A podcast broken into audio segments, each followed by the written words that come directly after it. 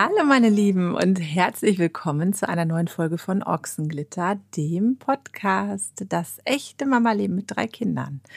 Heute würde ich gerne mit euch zum Thema Gleichberechtigung sprechen. Ich hatte jetzt bei Instagram einen Post, der von euch sehr häufig kommentiert und geteilt wurde, wo ihr mir sehr viel auch zu, geschrieben habt. Und ähm, ja, da würde ich gerne hier ein bisschen mehr zu erzählen, einfach weil hier viel, viel mehr Platz ist, um mit euch zu quatschen und ich mich nicht ähm, auf eine bestimmte Anzahl von Zeichen reduzieren muss. Ja, worum ging es in diesem Beitrag auf Instagram? Es, ich habe ein Foto gepostet. Ähm, falls ihr euch das anschauen möchtet, dann einfach bei Instagram nach Ochsenglitter suchen. Dann kommt ihr auf meinen ähm, Kanal und könnt euch dann den Beitrag einmal selber anschauen. Und für alle, die kein Instagram haben, erzähle ich euch das jetzt einmal kurz. Ich habe da ein Foto gepostet, auf dem man mich in der Küche stehend sieht und ähm, Dazu habe ich einen Satz geschrieben in das Bild hinein, auf dem steht, wenn er hilft dir nicht in deinem Haushalt, sondern kümmert sich mit um euren Haushalt. In der Beschreibung zu diesem Beitrag habe ich verschiedene Beispiele genannt, ähm, die mir mittlerweile auffallen, die mir früher nicht so aufgefallen sind, die vielen von euch auch nicht so bewusst waren. Und ähm, ja, bei denen ich einfach finde, dass es ein Thema ist, über das man noch ganz, ganz viel reden muss, um es ins Bewusstsein der Männer und vor allem auch der Frauen zu rücken.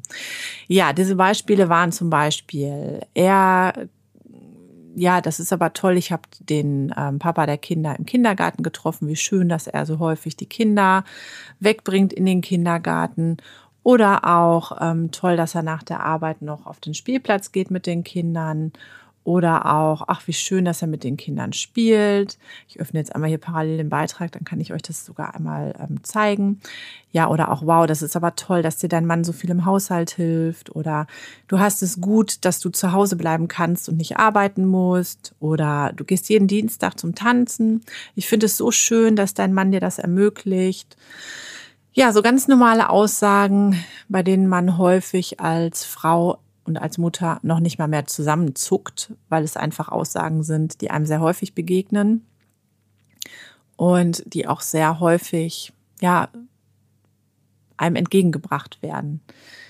Wenn man jetzt allerdings, und das habe ich in diesem Beitrag gemacht, das Ganze einmal umdreht und sich fragt, ob genau diese Sätze auch den Papas gesagt werden oder halt auch umgedreht den Mamas gesagt werden, dann fällt einem auf, dass da irgendwas nicht stimmt. Oder wird den Papas zum Beispiel gesagt, ach, du hast es aber gut, dass du Vollzeit arbeiten gehen kannst. Toll, dass deine Frau dir das ermöglicht und mit ihrer Karriere zurücksteht. Oder, ach, du gehst jede Woche zweimal zum Sport. Wie nett, dass deine Frau dann die Kinder nimmt. Oder bekommt man es als Mama vielleicht zu hören, toll, dass du so viel im Haushalt machst und dann noch die Kinder fast jeden Morgen in den Kindergarten bringst. Und was? Kuchen hast du auch noch gebacken? Wow. Ja, sind ja alles so Sachen, die man weder als Mann noch als Frau irgendwie häufig hört. Also wenn man diese ganzen ja, Punkte einfach mal umdreht, dann fällt einem auf einmal ganz bewusst auf, wie ungleich Männer und Frauen oder in dem Fall Väter und Mütter immer noch behandelt werden und nicht nur behandelt werden, sondern sich gegenseitig behandeln und halt auch sich behandeln lassen. Weil das ist so ein, so ein Punkt, ähm, den ich heute auch mal so ein bisschen vertiefen möchte hier mit euch. Ähm, ihr wisst es ja, ich war jetzt zehn Jahre mit meinem Mann zusammen, habe mit ihm oder noch Mann zusammen, habe mit ihm drei gemeinsame Kinder, habe mich vor einem Jahr von ihm getrennt und lebe jetzt mittlerweile in einer neuen Beziehung.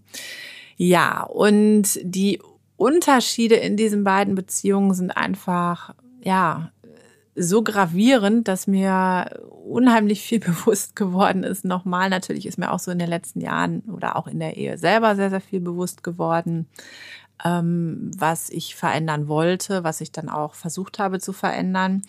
Ähm, es gehören zum Ändern immer zwei dazu, ja. Und äh, es sind einfach viele Punkte, die sich insbesondere zum Thema Gleichberechtigung ganz, ganz, ganz extrem bei mir geändert haben.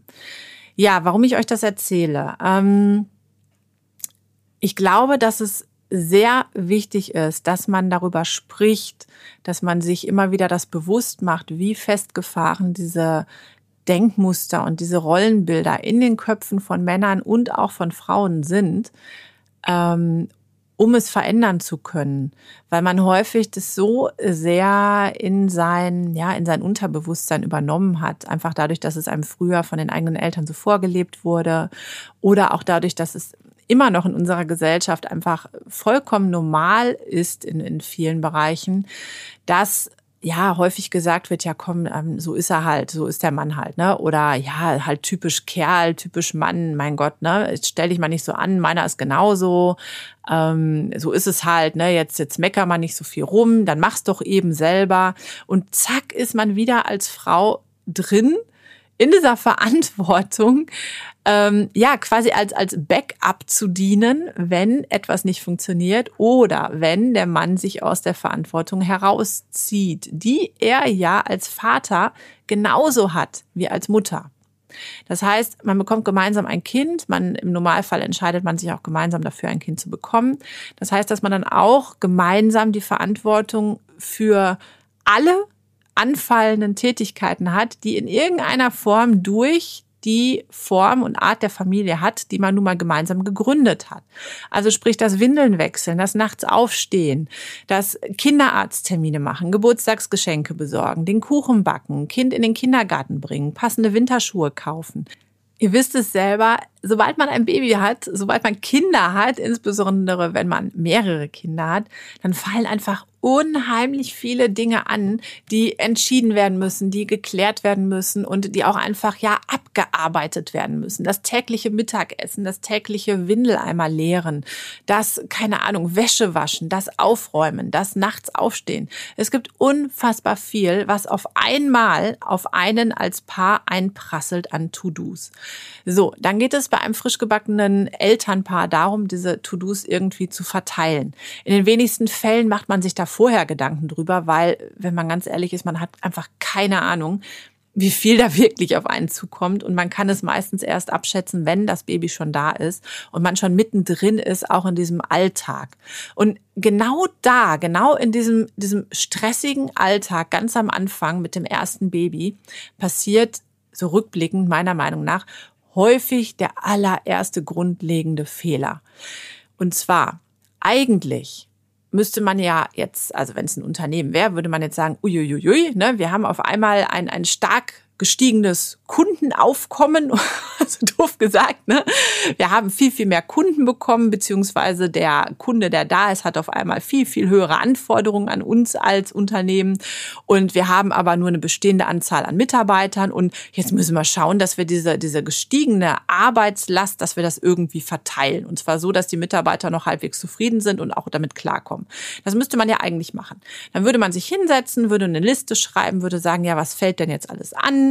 Was haben wir denn für Mitarbeiter, was haben wir für Ressourcen, wer kann was wann wie übernehmen, wer hat welche Kompetenzen, wer hat welche ähm, Wünsche, Fähigkeiten, keine Ahnung, wie kann man diese To-Dos auf die bestehenden Mitarbeiter verteilen. So. Macht man das? Nein. Stattdessen ist es so, dass man häufig, natürlich nicht immer, aber dass man häufig als Frau und als Mutter in dem Fall irgendwie ganz, ganz fest im Kopf verankert hat und Männer halt leider auch häufig noch, ähm, ja, das ist jetzt irgendwie meins. Ich meine, das Baby war neun Monate in meinem Bauch, ich habe es auf die Welt gebracht, ich stille es oder gebe Fläschchen, was auch immer. Aber irgendwie ähm, bin ich da ja so ein bisschen enger dran. Und dann passiert es häufig, dass so alles, was mit dem Baby zu tun hat, was ja verdammt viel ist, wenn wir mal ehrlich sind, dass das so automatisch auch so ein bisschen mehr so der, der Frau zugeordnet ist. Weil ich meine, natürlich so Schwangerschaft, Geburt etc., das ist ja eh schon so, so die Frauensache. Also logischer Schluss, Windeln wechseln, nachts aufstehen, ähm, Medikamente besorgen, Impftermine absprechen oder so, ähm, neue Sachen kaufen und äh, dafür sorgen, dass die Windeln nicht ausgehen. Das packen wir einfach auch noch mal auf die To-Do der Frau. Ja, passiert häufig und zwar nicht nur von Männern, sondern auch von Frauen selber. Als nächstes passiert es dann, dass die Männer sich wieder auf ihre Arbeit konzentrieren häufig, weil sie natürlich auch häufig immer noch so in der Rolle des Ernährers stehen, natürlich auch einen hohen Druck empfinden, jetzt auf einmal für die, ja, für diesen kleinen Erdenbürger, der neu dabei ist, für die Familie sorgen zu müssen, auf einmal dann häufig auch dann erstmal als Alleinverdiener. Und natürlich haben dann Männer auch einen extremen Druck haben Angst, irgend, ja, die Familie nicht so gut versorgen zu können oder dass ihnen gekündigt wird, wenn sie zu oft zu Hause bleiben, was auch immer. Das sind auch so Themen, die von Arbeitgebersicht her auch, ähm, naja, absolut suboptimal noch häufig bei uns in Deutschland laufen und bei denen auch viel, viel mehr dafür getan werden müsste, dass Männer ja gar nicht erst schlechte Gedanken haben müssten, wenn sie sich mal krank melden, weil das Kind krank ist oder wenn sie Elternzeit nehmen oder wenn sie ihre Stunden reduzieren wollen für die Familie. Ne? Das ist leider auch noch so ein ganz anderes Thema, was ähm, ja auch ja, viele Probleme birgt und ähm, wo es in Deutschland auch noch sehr viel Optimierungsbedarf gibt, finde ich. Ja, also ist es so, man hat diese ganzen To-Dos und ja, weil das nun mal das Baby ist, was aus dem Bauch der Mama kommt, packt man häufig diese To-Dos einfach auch mal auf die Seite der Mama. So. Und irgendwie bleibt ja dann auch oft die Mama erstmal zu Hause und naja, was ist naheliegender als die ganzen To-Dos, die jetzt im Haushalt anfallen und die ja auch mit, mit Anzahl der Personen und mit Zeit, die man zu Hause verbringt, auch naja, viel, viel mehr werden Warum sollte man die dann nicht logischerweise auch der, demjenigen in die Verantwortlichkeit reinpacken, der halt gerade zu Hause ist? Ist nun mal auch häufig dann in den ersten Monaten die Frau. Und auf einmal stehst du als Mama da und hast auf einmal die To-Dos für das Baby an der Backe, in Anführungszeichen, und die für den Haushalt auch noch, weil du bist ja die Mama, du stillst ja eh und du bist ja eh zu Hause. Ja, was das aber bedeutet und wie viele To-Dos das tatsächlich sind, das merkt die Mama so ganz langsam, ne, wenn sie da reinwächst und auf einmal feststellt, oh mein Gott, ne, also jede wird jetzt gerade nicken, jede Mama oder jeder Papa, der mal wirklich zu Hause war, auch jede Mama, die zu Hause war mit Kindern. Ähm, es ist nicht ansatzweise vergleichbar mit der Zeit vorher, wenn zwei Menschen in einem Haushalt wohnen und ähm, die meiste Zeit des Tages auch noch außerhalb des Haushalts verbringen, weil sie beide arbeiten gehen. Es ist nicht ansatzweise vergleichbar damit, dass ähm, jetzt ein oder zwei Personen zu Hause sind, den meiste, die meiste Zeit des Tages zu Hause verbringen und auf einmal halt auch eine kleine Person mehr im Haushalt wohnt, die überdurchschnittlich häufig frische Wäsche braucht überdurchschnittlich viele Windeln produziert und ich will jetzt vom Beikost und so weiter gar nicht erst anfangen. Ja, das heißt, dass ähm, nicht nur auf einmal To-Dos demjenigen zugeschoben werden, der halt am meisten zu Hause ist, sondern dass auch noch diese die Anzahl der To-Dos sich extrem erhöht und derjenige, der jetzt nicht mehr so häufig zu Hause ist beziehungsweise genauso häufig wie vorher auch, der bekommt das häufig gar nicht mit, weil der ist ja nun mal nicht da. Und auch da werden jetzt wahrscheinlich einige von euch wissend nicken. Ja, wenn in dem Fall halt einfach häufig der Papa viel bei der Arbeit ist, dann kriegt er das nicht mit. Der kommt abends nach Hause und denkt sich manchmal, boah, wie sieht's denn hier aus? Die ist doch den ganzen Tag zu Hause wie kann das sein, dass es abends schlimmer aussieht als morgens, als ich das Haus verlassen habe? Das kann doch eigentlich gar nicht sein. Weil wenn jemand jetzt acht, neun, zehn Stunden zu Hause ist, dann muss der doch was machen. Dann müsste es doch eigentlich abends noch viel besser aussehen als morgens. Und wie kann es sein, wenn das komplette Gegenteil der Fall ist? Und dann hat die auch noch teilweise einen Schlafanzug an abends, ist teilweise so fertig, dass sie mir wortlos das Baby in die Hand drückt und sich einfach nur noch ins Bett legen will oder so. Wie kann das denn sein? Wovon ist denn die bitte schön so kaputt? Und das ist ein riesiges Problem, was deshalb auftritt, meiner Meinung nach, dass viele Papas viel zu selten wirklich mal alleine Elternzeit nehmen und somit auch diese Erfahrung gar nicht machen, was so tagsüber zu Hause los ist und wie viel Arbeit, ja, und nennen wir es mal Arbeit. Ich weiß, es ist auch ein bisschen verpönt, weil man will ja die Kinder nicht verletzen, beziehungsweise diese, dieses unfassbare Glück, was man als Eltern erlebt. Aber man muss es auch mal beim Namen nennen dürfen. Es ist auch einfach Arbeit, jeden Tag zu kochen, Wäsche zu machen, den Haushalt zu machen, aufzuräumen, die Betten zu machen. Das ist Arbeit, Hausarbeit. Und Männer, die, die viel arbeiten, die wenig Elternzeit nehmen und wenn sie Elternzeit nehmen, dann meistens auch noch mit der Frau zusammen, die erleben das nicht. Die haben einfach keine Ahnung davon, wie viel Arbeit da tatsächlich anfällt. Und ich merke immer wieder auch so in meinem privaten Umfeld, was es für einen Unterschied macht, wenn Männer mh, hm, ja selber mal Elternzeit genommen haben und zwar alleine ohne die Frau oder wenn Männer ähm, von Anfang an sich mehr integrieren müssen oder es freiwillig tun oder wie auch immer in diese ganze Familienarbeit zu Hause. Ja, was es dafür braucht. Wie gerade schon gesagt, natürlich einmal die Arbeitgeber, die da mitspielen und die ähm, ja ein anderes Klima schaffen auf Arbeitgeberseite dass der Mann keine Angst haben muss, dass er degradiert wird dadurch, dass er Elternzeit nimmt oder ähm, ja nur noch die schlechten Kunden bekommt oder ähm, ja dass er langfristig, dass ihm gekündigt wird. Es gibt viele, ihr habt es mir auch schon häufiger geschrieben, es gibt viele Männer, denen auch tatsächlich gekündigt wurde, nachdem sie es gewagt haben, Elternzeit zu nehmen. Das ist ein absolutes Unding. Natürlich aus anderen Gründen offiziell, aber in einem zeitlichen Zusammenhang zur Elternzeit. Und ähm, bei Frauen übrigens genauso. Und das ist natürlich ein absolutes Unding, dass, ähm, naja, dass man so mit Eltern umgeht.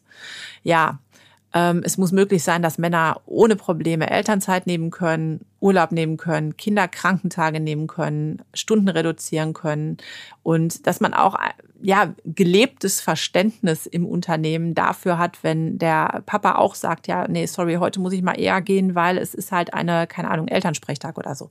Das muss selbstverständlich sein und zwar nicht nur für die Frauen, sondern auch für die Männer. Dann Ganz wichtig, es muss ähm, ja auch die Bereitschaft der Männer dafür da sein, weil ja, es gibt durchaus auch die Männer, die ähm, ja, wenn sie merken, wie viel Stress das ist, dann ähm, teilweise einfach lieber arbeiten gehen, weil es bei der Arbeit ja dann doch häufig entspannter abläuft als in so einem stressigen Familienalltag ähm, mit Kindern. Das muss man auch mal sagen. Und da wiederum ist dann der dritte Punkt, das Umdenken in den Köpfen der Männer und der Frauen auch, dass man als Frau es sich bewusst macht, was Familienarbeit bedeutet, wie viele To-Dos dazukommen und dass man es auch einfordert und bespricht und zulässt, dass der Partner einem das ab ja, nicht abnimmt, ist schon wieder das falsche Wording, seht ihr es? es ist auch in meinem Kopf immer noch sehr drin. Nein, dass man sich hinsetzt, dass man es ja im besten Fall aufschreibt oder zumindest drüber redet und dass man ganz klar von beiden Seiten die Bereitschaft hat, anzuerkennen, was da anfällt an Familienarbeit und auch von beiden Seiten die Bereitschaft da ist, sich das im Rahmen der Möglichkeiten natürlich fair aufzuteilen dass es okay ist, wenn einer sagt, hey, ich, ähm, das ist mir zu viel, das, das kann ich nicht bewältigen. Dass der andere dann versucht, Möglichkeiten zu finden, wie er dann mehr übernehmen kann. Dass man sich wirklich so diese, diese sowohl Erwerbsarbeit als auch Care-Arbeit zu Hause miteinander so aufteilt, dass möglichst alle damit auch zufrieden sind. Und das erfordert ganz viel Umdenken, ganz viel Zulassen und auch ganz viel Bereitschaft und ganz viel Kommunikation miteinander. Und ich glaube, dass das ähm, ja für viele frisch gebackene Eltern ein ganz, ganz, ganz wichtiger Punkt ist, ein ganz wichtiges Thema. Und ich hoffe, dass nicht nur dieser Beitrag, sondern auch die ganzen Beiträge, die ich in Zukunft ganz sicher noch dazu schreiben werde und auch diese Podcast-Folge, genauso wie die folgenden Podcast-Folgen. Ich werde das Thema sicherlich noch ganz oft behandeln, weil ich es einfach sehr wichtig finde. Genauso wie das ähm, große Thema Mental Load. Da möchte ich auch noch mal näher drauf eingehen. Ich glaube, dass es sehr, sehr wichtig ist, dass man da ähm, drüber nachdenkt und dass man dafür sensibilisiert, damit im eigenen Kopf und auch in, in den Köpfen der anderen da ja kontinuierlich ein Umdenken stattfinden kann und ähm, man sich da gemeinsam in eine andere Richtung bewegen kann. Ja. Und mit diesen Worten beende ich die heutige Folge. Ich freue mich darauf, euch bei Instagram auf meinem Kanal Ochsenglitter oder auch auf der Website ochsenglitter.de wiederzusehen. Ich freue mich auf die nächste Podcast-Folge mit euch. Danke fürs Zuhören und bis zum nächsten Mal, ihr Lieben. Tschüss.